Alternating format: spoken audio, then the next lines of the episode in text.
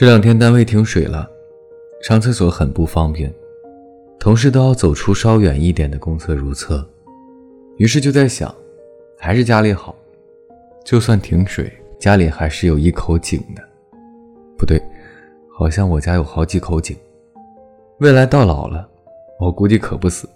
万一有哪一天遇上天灾人祸，我没准还能指着家里的几口井卖水赚钱，发点国难财。虽然令众人唾弃，但自己得了实惠，唾弃就唾弃吧，让我度过这段难关，以后就让我的子孙后代加倍奉还吧。原本这段话是可以这样写的：我啊，一定要拿家里的这几口井救济四方，在乱世之中呢。做一个能为这个社会有些贡献的人，不枉回首一生之事。嘴角会挂上各种不同的微笑，来面对我最后对这个世界的留恋。